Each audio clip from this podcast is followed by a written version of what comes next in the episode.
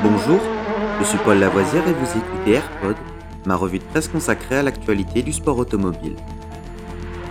Good afternoon, ladies and gentlemen. This is Billy McCluskey from Palm Springs reporting for Embassy Sports of America. 20 seconds to the start of the 31st Formula race. And I have to spend the afternoon here in California.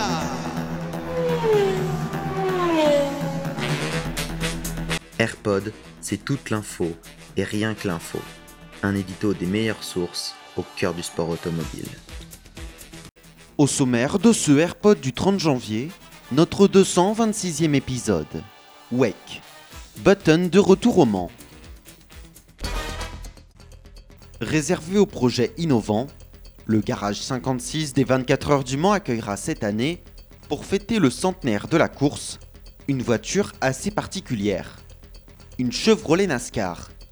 Et pour la piloter, le team Hendrick Motorsport a choisi de faire confiance à des pilotes expérimentés.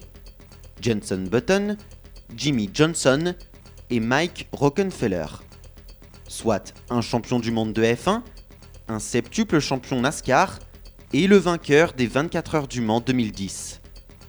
L'annonce a été faite hier en Floride, avant le départ des 24 heures de Daytona, manche inaugurale de la saison d'IMSA. Jenson Button, qui a déjà disputé les 24 heures du Mans en LMP1 en 2018, a déclaré s'être toujours considéré comme un pilote de course qui cherchait de nouveaux défis.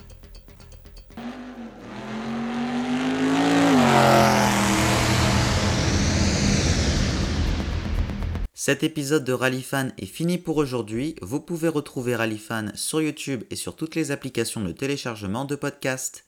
N'hésitez pas à vous abonner.